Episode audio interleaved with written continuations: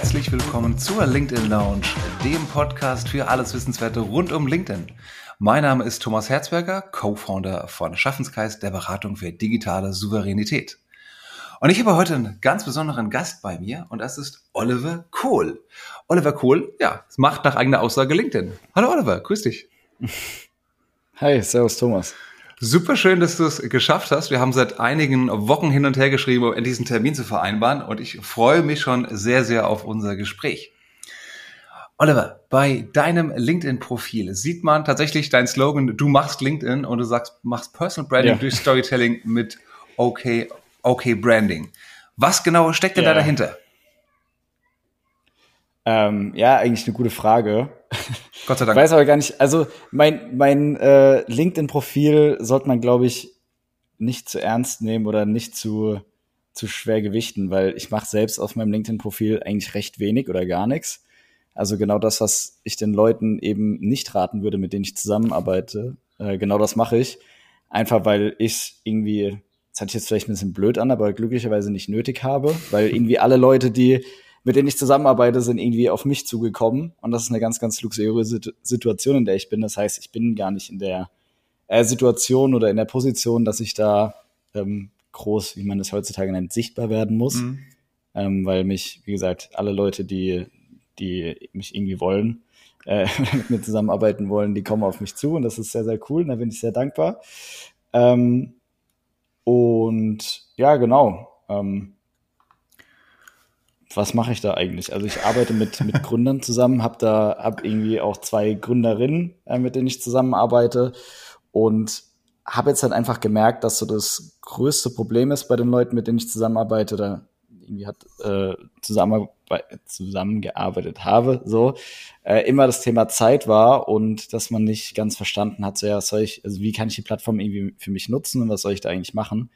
Und da ist so ein bisschen meine Daseinsberechtigung, dass ich den Leuten auf der einen Seite sage, so, ey, guck mal, ähm, nicht alles, was du machst, ist selbstverständlich. Und ich helfe den Leuten dabei herauszufinden, was denn nicht selbstverständlich ist, was vielleicht für sie, oder blöd gesagt, alles, was du machst, den ganzen lieben langen Tag, mhm. das ist dein Leben. Und für dich ist dein Leben selbstverständlich, weil du dein Leben lebst. So. Also selbstverständlich, dass du jetzt mit mir hier sitzt, weil das ist halt dein Leben so.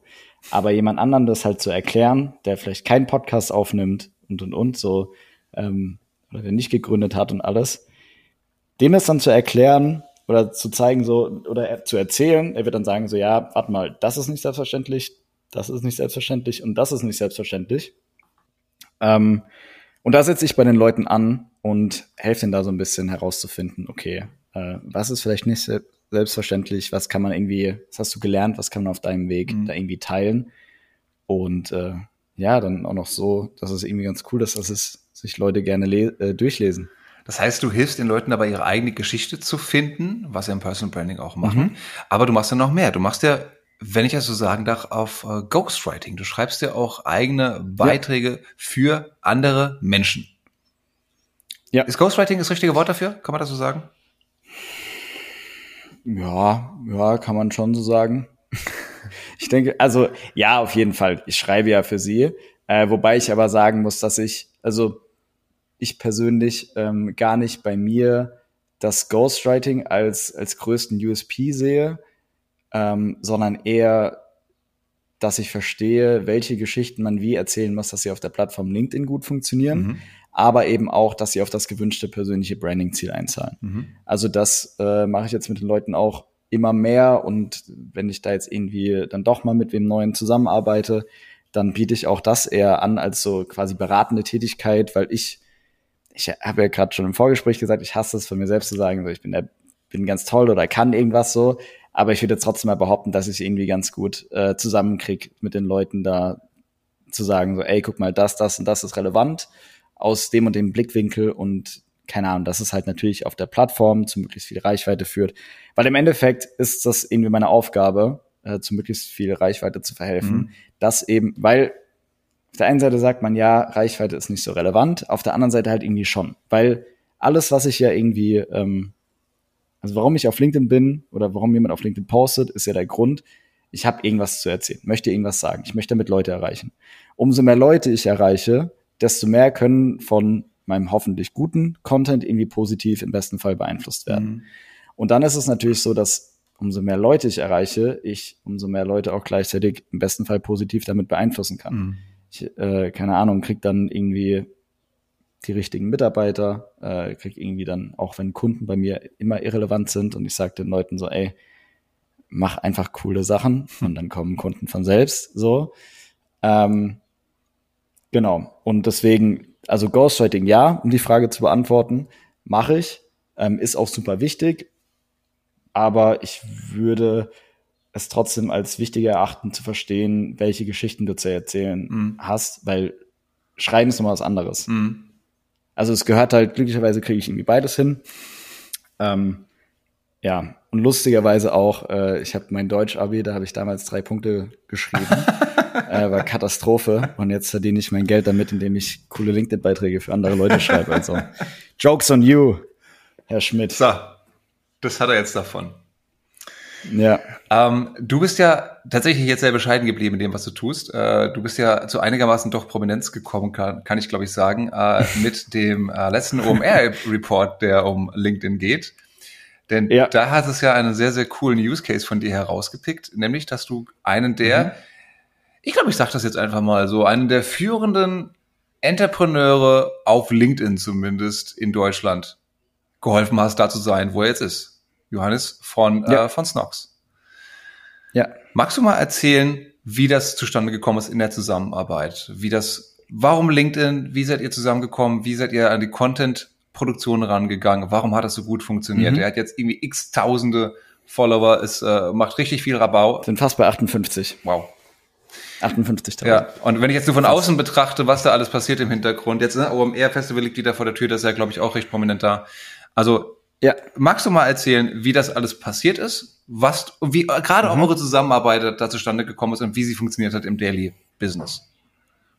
Ja, also angefangen hat das Ganze schon vor 12, 13 Jahren, und zwar, wir zusammen zur Schule gegangen sind, ähm, waren in derselben Stufe, haben im selben Jahr Abi gemacht, äh, waren auch schon damals miteinander befreundet.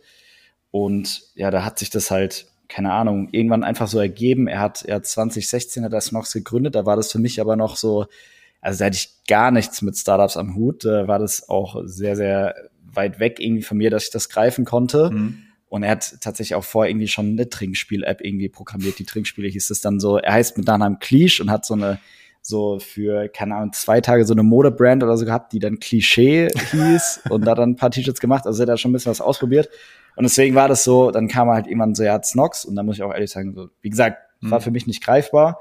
Äh, ich war da auch noch im Studium, ich habe Logistik studiert, habe dann 2017 meine Bachelorarbeit geschrieben, habe die dann Ende August abgegeben und ähm, dann habe ich bei Snox angefangen, als äh, Minijob quasi war das und habe dann im Oktober habe ich einen Vollzeitjob als Lager, damals noch Lagerleiter angefangen in der Logistik und hatte dann irgendwie schon gleich äh, Führungsverantwortung. Da war das irgendwie ganz cool. Ähm, und im Februar 2018 kam dann auch Johannes mit Felix, also seinem Mitgründer und Cousin, auf mich zu und hat gemeint, ey, hast du nicht Bock, der erste Vollzeitmitarbeiter zu werden? Vielleicht, wer es nicht kennt, Snox macht, wie der Name ein bisschen sagt, Socken und ist mittlerweile auch Unterwäsche. Ja, ja. genau. Und äh, 2018 kamen die beide dann auf mich zu und gemeint, ey, hast du nicht irgendwie Bock, erster Vollzeitmitarbeiter zu werden? Und ich dann halt, wie gesagt, vorher in der Logistik angefangen, dachte mir so, ey, ich habe da jetzt irgendwie 23 schon so eine coole Position bekommen als, als Lagerleiter, hat da 25 Leute schon direkt unter mir. Mhm. Ist auch nicht so selbstverständlich irgendwie in einem jungen Alter. Und dann dachte ich mir so, ah nee, wird jetzt ungern, mein Chef hat irgendwie da seine, seine Hand für mich ins Feuer gelegt gegenüber seinem Chef. Mhm. Wollte ihn da irgendwie nicht enttäuschen und dachte mir, da hatten die halt auch kein Büro und alles. Also da haben die aus dem, aus dem Kaffee gearbeitet, äh, Star Café in Mannheim. Und dann war das halt so, wie gesagt, auch noch schwer greifbar für mich und dann war das so, ja, nee, ich will halt so beides kennenlernen. Mhm. Dann habe ich halt aber ähm, bei meinem Hauptjob irgendwann die Beförderung bekommen zum, zum Standortleiter. Äh, dann wurde das Ganze noch ein bisschen größer, war sehr, sehr cool.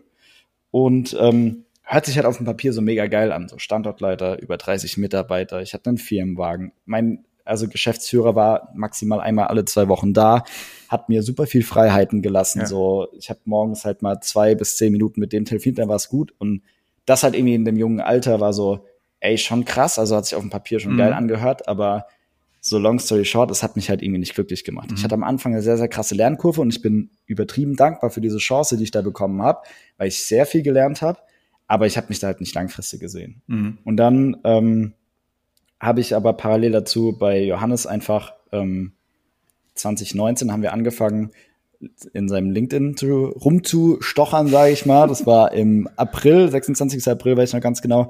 2019 hat er mir gesagt, äh, lass mal auf LinkedIn starten. Und ja, dann hat sich das am Anfang so ergeben. Ähm, ich sollte irgendwie ein paar Kommentare und Nachrichten für ihn beantworten. Dadurch, dass wir, keine Ahnung, wir haben dieselben Interessen gehabt, wir mhm. waren befreundet, wir kommen irgendwie aus demselben Umfeld, so, das war halt auch relativ, schon damals war irgendwie klar, es war relativ easy, dass ich ihn da auch so ein bisschen wieder spiegeln kann. Warum, so warum LinkedIn? Äh, warum nicht äh, Insta, warum nicht TikTok? Weil Gary Vee tatsächlich damals äh, schon gepredigt hat. Also Gary Vaynerchuk aus den USA, so ein bekannter Unternehmer, hat damals schon so äh, gepredigt, so, ey, LinkedIn wird die neue Plattform sein. Mhm. Und damit hat er nicht so verkehrt gelegen. Und dann mhm. hat Johannes das irgendwie gesehen ähm, und hat dann gemeint, ja, lass halt irgendwie versuchen. Und dann war es tatsächlich auch noch im selben Jahr, also wie gesagt, am Anfang war so Ziel, ey, irgendwie alle möglichen Leute in Mannheim, also wir aus Mannheim kommen, mhm.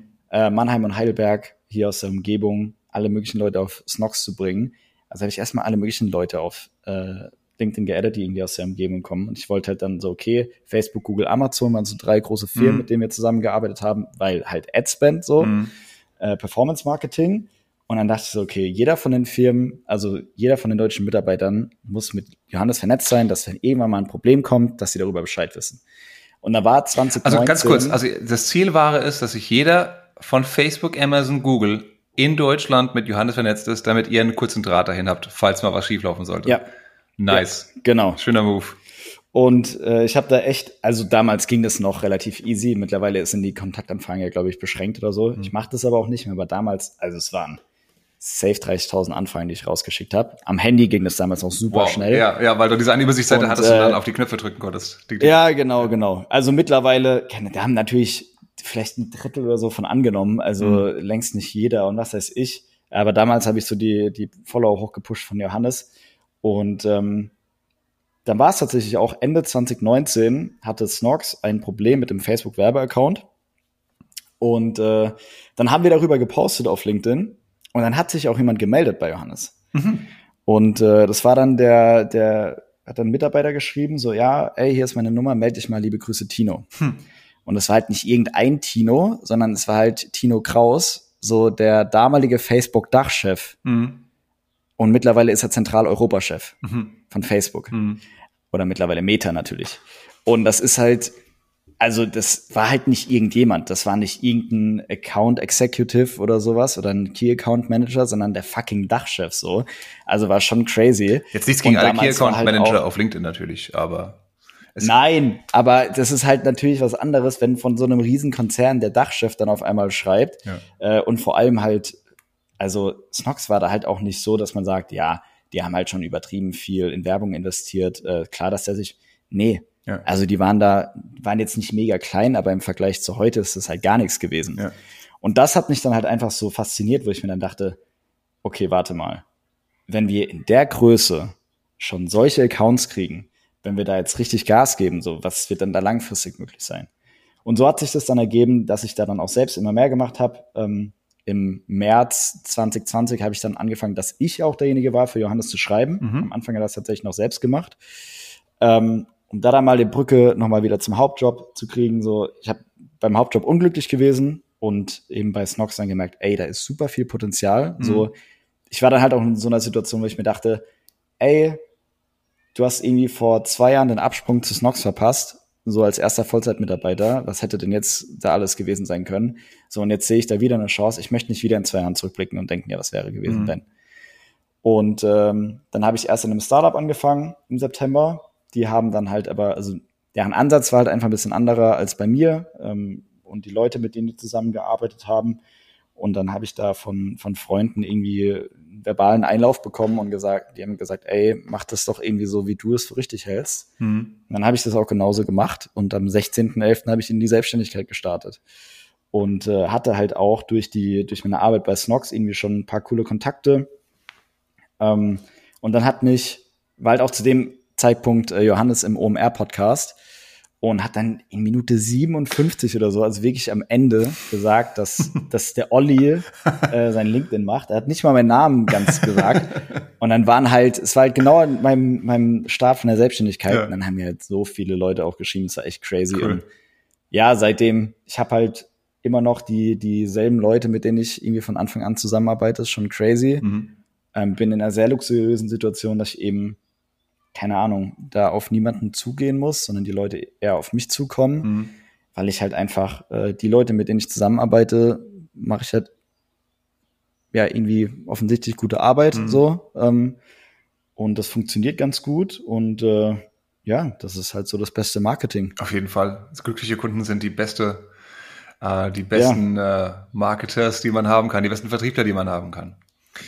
Ja. Olli, was machst du genau für deine Kunden? Du hast ja gesagt, du findest gemeinsam mit deinen Kunden die Themen und schreibst dann teilweise auch für die mhm. Beiträge.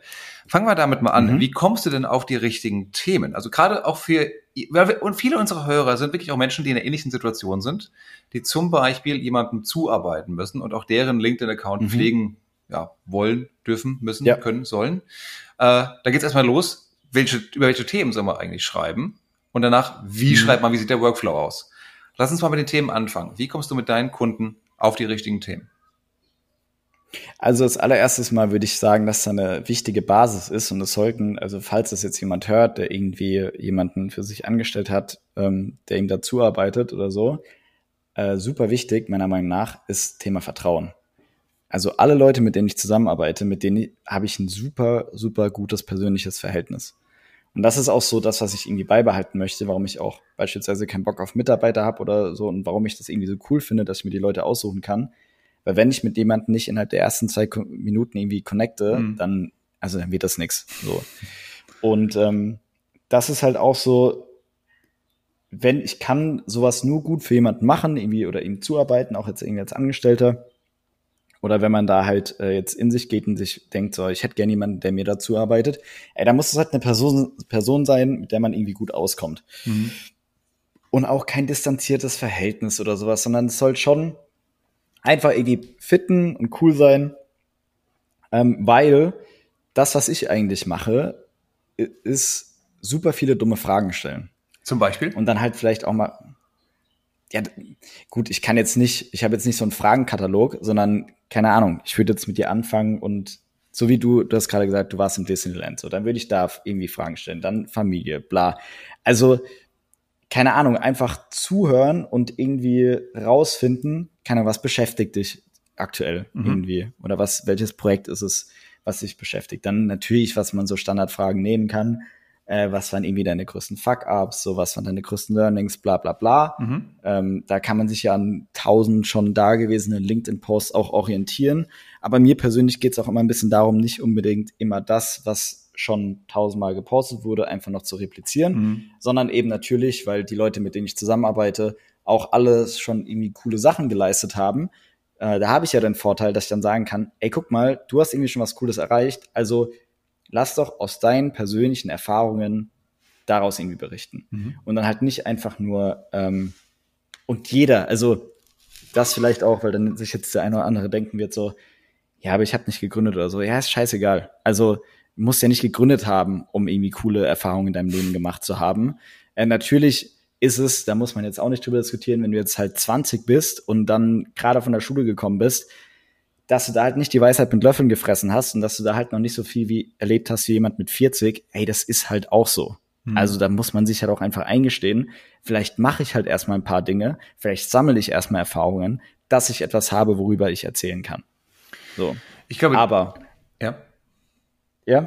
Ich glaube, die, viele, viele von unseren Hörern und Hörerinnen sind äh, auch in der Situation, dass sie ja, vielleicht nicht immer den, den Luxus haben, sich das so aussuchen zu können, sondern weil sie halt eben in den mittelständischen oder sogar großen Unternehmen arbeiten, um dann halt eben es schwerfällt, so von diesem Job zu berichten. Nicht, weil da nicht, weil die nichts erlebt hätten oder nicht, weil es da nichts passieren würde, sondern weil es halt schwierig fällt, diese Sicht nach außen zu haben, weil es vielleicht dann nicht so eine coole, in Anführungszeichen, coole Aufgabe ist, die man so Tag ein, Tag aus auf LinkedIn sieht. Mhm. Weil man halt eben im deutschen Aber muss es ja auch gar nicht sein. Also es kommt ja immer so ein bisschen auf, auf den Blickwinkel an. So, und das Wichtigste, erstens mal sollte man äh, Bock irgendwie drauf haben. Mhm. Also man sollte sich auch zu nichts zwingen, wo, wozu man keinen Bock hat, weil dann, dann macht man das entweder halbherzig ja. oder man zieht es nicht kontinuierlich durch. Ja. Und das sind schon mal zwei Dinge, die super wichtig sind. Einmal irgendwie auch ein bisschen mit Leidenschaft dabei sein und eben Kontinuität. Wobei ich Kontinuität das Wichtigste von allem, äh, als Wichtigstes von allem empfinde. Mhm aber eben auch, dann geht man halt mal in den Kalender, guckt, okay, welche, an welchen Projekten habe ich denn in den letzten Monaten gearbeitet? Dann, keine Ahnung, geht vielleicht auch, welche Termine hatte ich denn mit, was für Persönlichkeiten, waren da irgendwelche Persönlichkeiten dabei, die mich inspiriert haben? War dann irgendwie Beispiel, das ist jetzt so, das ist jetzt so ein, so ein schnulziger LinkedIn-Post, das ist jetzt beispielsweise, aber bei mir persönlich, ich habe Logistik studiert, ähm, komme hier aus Mannheim und wollte halt meinen äh, Pflichtpraktikum unbedingt bei Daimler machen. Mhm. Hier haben wir halt ein Werk in Mannheim, die machen LKW-Motoren. Und ich würde mal sagen, dass ich äh, vor allem früher, so mit Anfang 20, schon ein sehr, bin ich immer noch wahrscheinlich, äh, doch schon emotionalerer Mensch bin und dann, keine Ahnung, ich, mir macht es auch manchmal Spaß, mich über Dinge aufzuregen, ich ganz ehrlich sagen. So. ähm, auf jeden Fall habe ich dann halt einfach gemerkt, da waren wir, haben an so einem Projekt gearbeitet, wo es eben darum ging, die LKW-Motoren, weil, also Besonderheit im Werk Mannheim, das liegt mitten im Wohngebiet, das heißt, du kannst nicht einfach ein paar tausend Quadratmeter äh, Fläche dazu kaufen, weil mhm. alles drumherum ist Wohngebiet. Mhm. Das heißt, du musst, musst mit dem vorhandenen Platz sehr gut wirtschaften.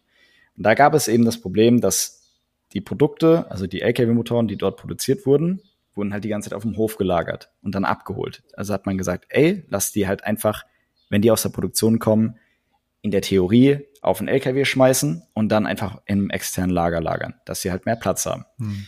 Das war das Projekt, an dem ich gearbeitet habe. Und dann waren das, war schon ein relativ großes Ding. Und äh, dann waren da so, keine Ahnung, immer wieder in so einem Meeting, bestimmt zehn, elf Leute. Und da war da so ein Kerl, äh, ein älterer Herr, der war super, der war auch, der war halt mit Leidenschaft irgendwie bei seinem Job dabei, aber der war so, der war so aufgewühlt und immer so emotional. Und dann dachte ich mir so, ich saß halt als Praktikant und dachte mir dann so, ey, scheiße, ich wäre, glaube ich, genauso. Und ich fand es super unangenehm. Ich fand es super unangenehm, weil man auch gemerkt hat, ich habe dann halt die anderen beobachtet, wenn ich nicht kurz zum Einschlafen war, habe ich echt geguckt, dass ich die ganze Zeit die anderen beobachte, irgendwie ein bisschen mitschreibe. Ähm, und ich fand das super unangenehm. Dachte mir dann so, ey, wenn du in so einem Meeting wärst, wäre Katastrophe. Und dann hatte ich als krasses Gegenbeispiel meinen damaligen Betreuer. Mhm. Und es war, ey, dieser Kerl, der wusste alles und der war die Ruhe in Person und der hat einfach den Leuten, der hat die halt, der hat den halt einfach die Tür vor der Nase zugeschlagen mit so einer Ruhe und einfach nur mit seinem Fachwissen, wo du halt nichts gegen sagen konntest. Dann dachte ich mir so krass, ey, darauf hätte ich eher Bock. So dieses Understatement, weil jeder wusste ganz genau im Raum, dass der, der, dass der alles weiß und dem kannst du da halt nichts entgegnen, äh, entgegenwirken so. Und das habe ich dann so gesehen und dachte mir dann so, ey, also warum ich jetzt so weit aushole, das war irgendeine Story, die ich als Praktikant erlebt habe, die mich aber wirklich äh, geprägt ja. hat. Und das war jetzt irgendwie kein krasser CEO, den ich da getroffen habe oder sonst irgendwas, ja. sondern es war in Anführungszeichen nur äh, ein, ein äh, Experte halt bei Daimler, aber der hat mich trotzdem so inspiriert und das hat mich super geprägt für die für die für meine Arbeitswelt danach weil ich mich daran echt orientiert habe, weil ich reflektiert habe, so, ey, du wärst normalerweise dieser cholerische oder dieser emotionale, es kommt gar nicht gut an, gar kein Bock, so wahrgenommen zu werden und habe mich halt dann als krasses Gegenbeispiel an dem anderen halt orientiert und der war, wie gesagt, ey, dieser Kerl, Herr Hermann hieß der, eine Maschine. Also, das heißt, Learning ist hier, äh, diese Geschichten aus dem eigenen Werdegang zu finden. Was hat mich inspiriert, was hat mich geprägt, was hat auch meine, meine Wertevorstellung geprägt? Auch das können gute ja. LinkedIn-Beiträge sein. Hab ich das? Ja, und wie gesagt, hast du vollkommen richtig gesagt. Und was ich da halt mit halt betonen möchte, es muss eben nicht sein, dass ich da irgendeinen krassen CEO oder sonst irgendwas kennengelernt mhm. habe. Das möchte ich nochmal betonen, weil ich denke, das ist ja immer so die größte Herausforderung, dass jeder denkt, ey, ich muss selbst irgendwie krasser Gründer sein, ich muss die krassesten Leute getroffen haben, ich mhm. muss das krasseste Unternehmen haben, ich muss im krassesten Unternehmen arbeiten, was du ja auch gesagt hast, ist ja nur ein Mittelstand oder so. Ja, das ist doch alles irrelevant, so, dann du irgendwie, keine Ahnung, es reicht ja schon, wenn du Bock auf, dein, auf deine Arbeit hast. Also mhm. ich glaube, wenn du keinen Bock auf deine Arbeit hättest, dann hättest du auch keinen Bock auf LinkedIn zu posten. So, und das ist ja schon mal irgendwie so, fuck, wie geil ist das denn, wenn du was gefunden hast, das dir irgendwie Spaß macht, dass du darüber posten willst. Wenn du mit so viel Leidenschaft dabei bist. Ist doch cool. Ja, das finde ich eine interessante, das so sollte es sein. Also ich bin, Olli, ich bin, ich bin ganz bei dir. Das ist äh, etwas, was vielen dadurch dann leichter fällt, das, was man gerne macht, was man leidenschaftlich macht, dass man das auch auf LinkedIn teilt. Gerade noch, wenn man für sich den Anspruch hat, auch da anderen Leuten Mehrwert zu geben. Jetzt ist es aber auch so, dass oftmals bei vielen Unternehmen LinkedIn auch als strategisches Kommunikationstool eingesetzt wird, um zu sagen, da sind unsere Kunden, mhm. da sind Multiplikatoren, da müssen wir auch präsent sein, weil, wie du sagtest, mehr Sichtbarkeit.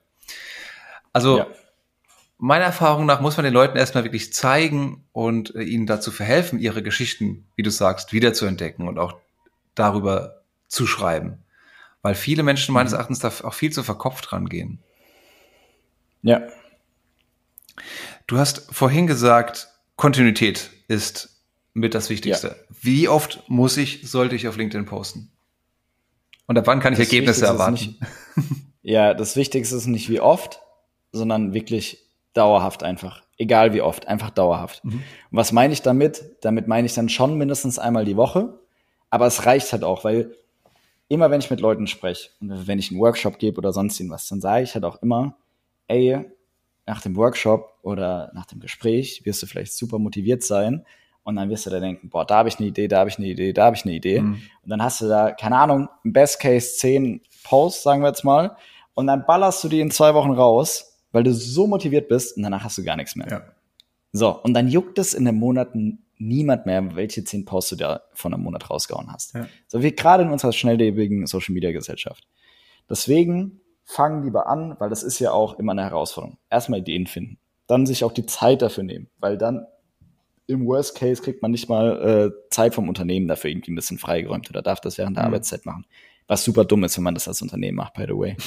wenn man das nicht fördert. Und ähm, deswegen, ey, Kontinuität, fang, mach, mach einfach langsam. Das ist genauso wie bei einer Diät. So, wenn ich jetzt von heute auf morgen sage, ich esse die wieder Süßigkeiten, dann funktioniert es zwei Wochen und danach hau ich mir, keine Ahnung, die sauren Gummibärchen und Colaflaschen wieder rein, weil ich gedacht habe, so, ey, und alles auf einmal. Deswegen, das bringt nichts. Dann verzichte ich lieber, keine Ahnung, auf ein bisschen was. Also lieber klein anfangen. Das heißt, einmal die Woche posten, sich wirklich dafür dann regelmäßig die Zeit nehmen. Und dann ist es ja, ich brauche nur vier Posts im Monat. Mhm. Dann überlege ich irgendwie, okay, persönliches Thema, so wie ich jetzt gerade erzählt habe, was hat mich da persönlich geprägt in meinem Werdegang? Irgendwie ein fachliches Thema aus meinem Beruf könnte ich jetzt, wenn ich auf LinkedIn selbst posten würde, so irgendwelche LinkedIn-Hacks oder sowas geben. Mhm. Und dann habe ich ja schon mal zwei irgendwie Content-Formate und muss mir dann überlegen, okay, ich brauche zwei persönliche Themen für diesen Monat, ich brauche zwei Expertenthemen für diesen Monat. Mhm. Und wie gesagt, das Wichtigste ist einfach Kontinuität. Weil mit Johannes haben wir jetzt in den letzten, also seit zwei Jahren, äh, machen oder posten wir sechsmal die Woche. So, das sind über, allein in den letzten zwei Jahren haben wir weit über 600 Posts rausgehauen. Wir haben irgendwie letzte wow. Woche siebenmal, die Woche davor achtmal und so gepostet. Also, das ist schon sehr, sehr viel. Ja. Und äh, ich merke das aber auch bei anderen Accounts so, mit denen ich das einfach nur zweimal die Woche mache. Natürlich sind ja die Ergebnisse Ergebnisse ein bisschen andere, also andere, das Wachstum ist nicht da, so Da fehlt eine Null hinten dran, aber es ist trotzdem, dann. Ja, aber es ist dann, es ist dann halt einfach, äh, ja, es sind trotzdem Ergebnisse da mhm. und man muss das ja auch immer im Aufwand Nutzen sehen. Also natürlich, wenn mein Tag unbegrenzt viel Zeit hätte und ich unbegrenzte Ressourcen hätte, natürlich lohnt es sich dann jeden Tag auf LinkedIn aktiv zu sein, jeden Tag mhm. zu posten, jeden Tag dies, das und jenes zu machen. Aber, und da sind wir glücklicherweise alle gleich, jeder von uns hat nur 24 Stunden am Tag.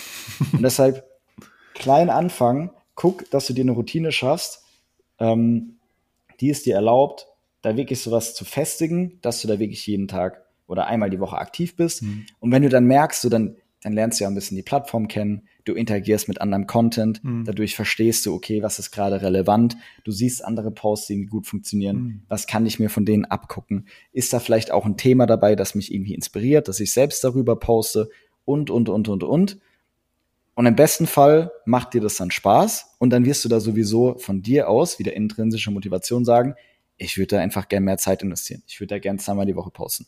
Dann ist cool. Mhm. Aber wenn du dann halt merkst, so, ey, es nervt mich halt nur, keine Ahnung, das ist halt das, was ich vorhin gesagt habe, so, wenn du da nicht mit Leidenschaft dabei bist, dann lass, lass es halt irgendwie bleiben. Ja. Du musst es ja nicht machen, nur um es gemacht zu haben. Ja.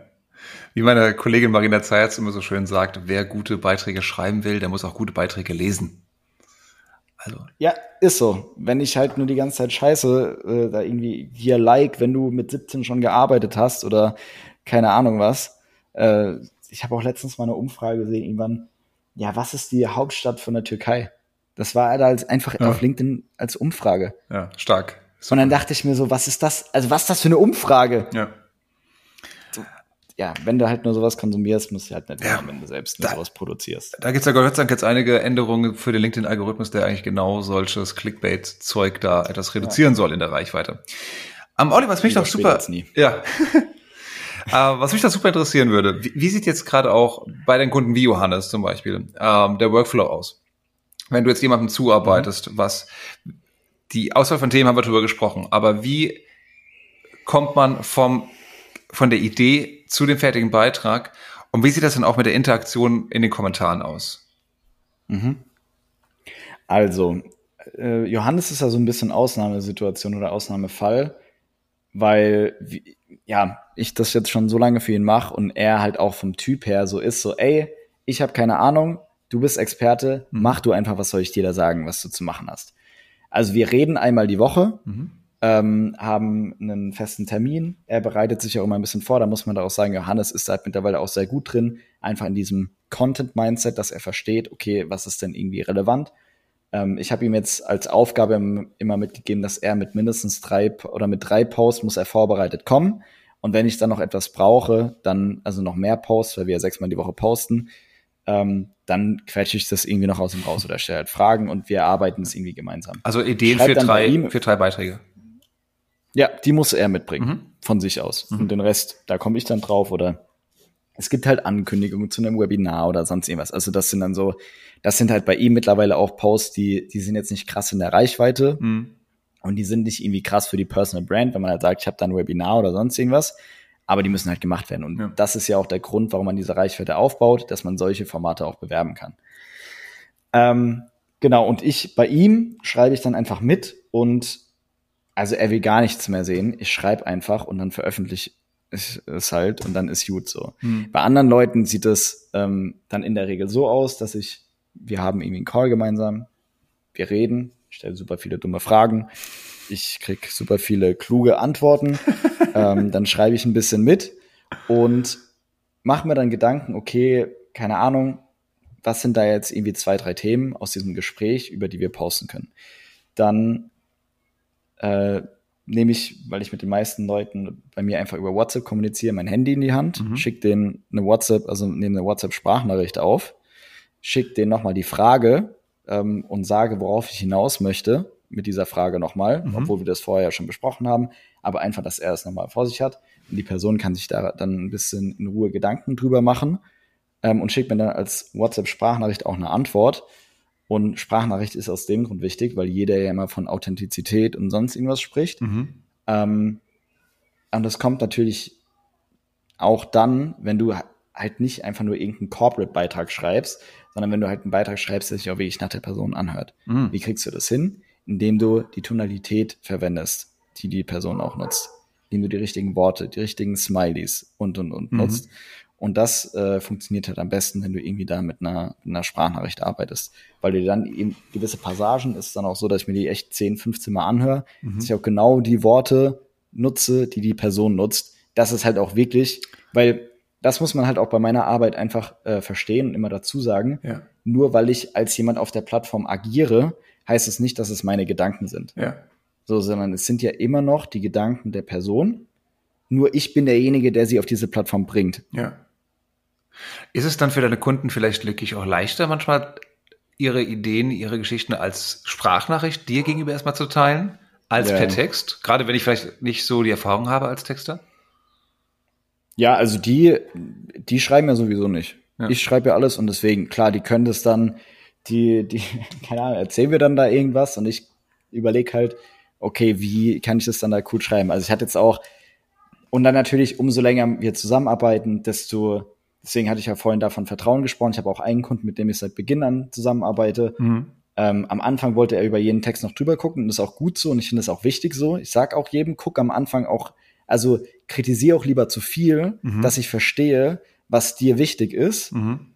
Und mittlerweile lässt er mich auch voll machen. Und also, keine Ahnung, weil natürlich umso besser ich die Person kenne, desto ich weiß, welche Themen ihn irgendwie bewegen. Wenn ich dann jetzt irgendwo ein Thema sehe, was in seine Richtung geht, ähm, dann schreibe ich darüber auch, ohne dass er da irgendwie drüber guckt oder dass er da, weil ich weiß, es geht in seine Richtung und er vertraut mir da auch mittlerweile gut genug, dass er weiß, so, ey, der hat, wir arbeiten jetzt schon seit eineinhalb Jahren zusammen, der hat bis jetzt noch keinen Scheiß gemacht, so. Also lasse ich den jetzt halt einfach machen. Ja. Und da ist dann halt auch cool. Ich habe auch jetzt letzte Woche gerade irgendwie was geschrieben. Das hat mich irgendwie besonders, also mich persönlich auch sehr gefreut, weil ich irgendwie auf, äh, auf einen Kunden zugekommen bin und gesagt habe, ey, ich habe hier eine Post-Idee. Ich bin davon überzeugt, dass es knallen wird, weil ich bei einem anderen Kunden sowas ähnliches hatte. Mhm. Und wir können das Schema auch für dich anwenden. Und äh, dann habe ich da echt, also ich habe auf Input gewartet. Ich habe auch eine Sprachnachricht bekommen, aber das war halt jetzt nicht so, also wo du normalerweise einen Text schreiben kannst. Ähm, was aber auch nicht schlimmer, weil ich dann gedacht habe, okay, ich schreibe einfach, was ich denke, was mhm. die Person, habe ihr das dann geschickt. Ähm, und dann hat sie noch gemeint, ja, das und das würde ich so formulieren. Ich habe gemeint, ey, nee, ich würde es genauso formulieren, wie ich es da geschrieben habe, weil ich überzeugt bin, dass das aus dem und dem Grund besser knallt. Mhm. Und ähm, ja, dann, das war jetzt tatsächlich auch der beste LinkedIn-Post, den ich jemals veröffentlicht habe, äh, bei über 1200 LinkedIn-Posts. Also der ging echt wow. sehr, sehr gut ab. Und äh, das hat mich dann halt nochmal einfach persönlich besonders gefreut, weil ich damit dann auch wieder so ein bisschen gezeigt habe, so, ey, guck mal, selbst weil wir schon so lange zusammenarbeiten, selbst wenn du mir da nicht krassen Input oder so gibst, kenne ich dich gut genug und verstehe gut genug, was du machst, um mit dir trotzdem ähm, hier was Cooles ja. auf die Beine zu stellen. Okay, jetzt muss ich aber fragen, worum ging es in dem LinkedIn-Post, der da durch die Decke ging? Muss nicht sagen, für wen es war, aber ungefähr. Rein inhaltlich. Äh, vielleicht hast du ja gesehen, ging um Vereinbarkeit von, von Familie und äh, Job. Ja, das ist gerade ein absolut relevantes Thema. Und das betrifft ja auch immer super viele Leute über alle Branchen hinweg. Das geht in der Regel richtig gut. Ja. Ja, also dass Arbeitgeber sich einfach Gedanken machen müssen, dass Frauen da äh, dass sie sich eben nicht zwischen Kind und Karriere entscheiden müssen. Ja. So wird das nichts. Ja. Okay, cool. Ich habe verstanden, wie du auf Themen kommst. Ich habe verstanden, wie der Workflow äh, ist. Ähm, du veröffentlichst den ganzen Beitrag dann. Was passiert denn, wenn ich jetzt einen Beitrag sehe, den du geschrieben hast für jemand anderen und ja. habe dazu eine spannende ja. Rückf eine, eine, Rückfrage? Verstehe was nicht oder denke mir, super gut. Ich schreibe irgendwann einen Kommentar dazu und würde mich über eine ja. Antwort freuen. Wie kann man da gerade wenn ich jetzt so, eine, so einen Prozess habe wie du mit deinen Kunden, für eine gute, zeitnahe Antwort bürgen? Also, ähm, ich habe angefangen mit meiner Selbstständigkeit in der Dienstleistung, dass ich dieses Komplettpaket übernehme, so wie ich es auch bei Johannes mache. Mhm. Ähm, habe da jetzt auch noch Leute, mit denen ich von Anfang an zusammenarbeite, wo ich das auch genauso mache. Sprich, ich antworte auf die Kommentare.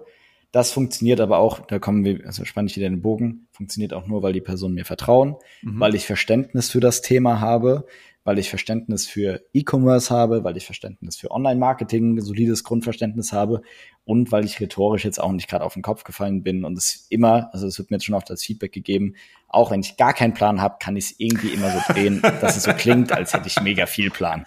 Das ist scheinbar auch in den Kommentaren irgendwie eine große Stärke von mir. Das fand ich auch ein sehr cooles Feedback, so das habe ich gefreut. Ähm, genau, und das mache ich für ein paar Leute noch, mhm. muss aber halt auch ganz klar sagen, also seit einem Jahr biete ich das schon, wenn ich mit neuen Leuten zusammenarbeite, gar nicht mehr an, weil ich da halt auch einfach festgestellt habe, es du vielleicht auch schon gemerkt haben, so auf LinkedIn sind jetzt auch ein paar Raketen unterwegs, mhm. äh, die denken, die in die Weisheit mit Löffeln gefressen und auf gut Deutsch, ich habe ja keinen Bock mehr mit dummen Idioten auf LinkedIn zu diskutieren und deswegen biete ich das halt einfach nicht mehr an, weil bei manchen Kommentaren, also bei manchen, es ist schon wirklich extrem, was sich da in den Kom Kommentaren teilweise tummelt und da habe ich dann gesagt, ey, ich habe keinen Bock mehr, mich damit auseinanderzusetzen, so macht ihr das einfach.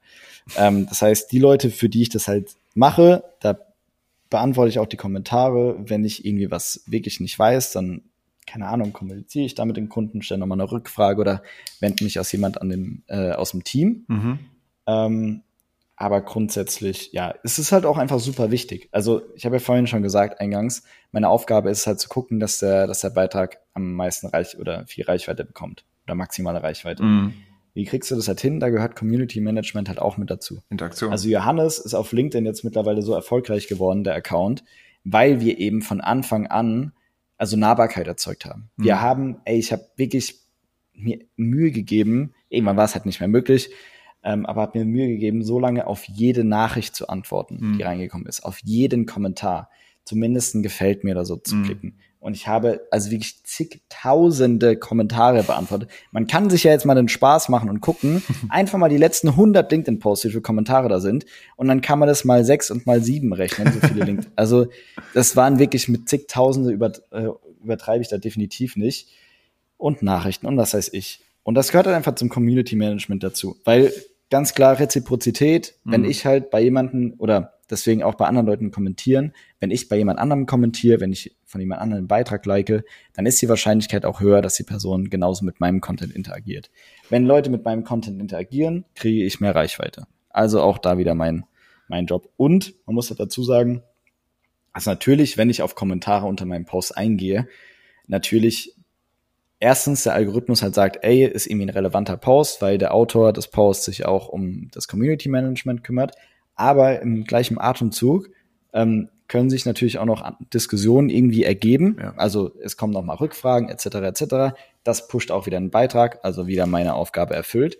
Aber auch kann man äh, mit Kommentaren auch zeigen, man hat halt auch wirklich Ahnung so von ja. dem, was man sagt. Man kann irgendwie man gibt noch mal detailliertere Einblicke und das ist halt das irgendwie, also Personal Branding, LinkedIn ist nicht einfach nur ich, es ist keine Einbahnstraße. Ich schmeiß nicht einfach nur einen Post auf die Straße und duck mich dann und denk so, okay, jetzt mal gucken, was passiert, sondern du musst halt wirklich langfristig, also immer und immer und immer wieder interagieren. Du musst den Leuten auch in den Kommentaren zeigen, ah, zum einen, ich bin nahbar, ich bin auch nur ein Mensch, ich habe aber Ahnung von dem, was ich sage. Ey, coole Sichtweise und und und. Also es hat so viele Facetten und deswegen hasse ich auch immer so ein bisschen die Frage, ja, was machst denn du eigentlich?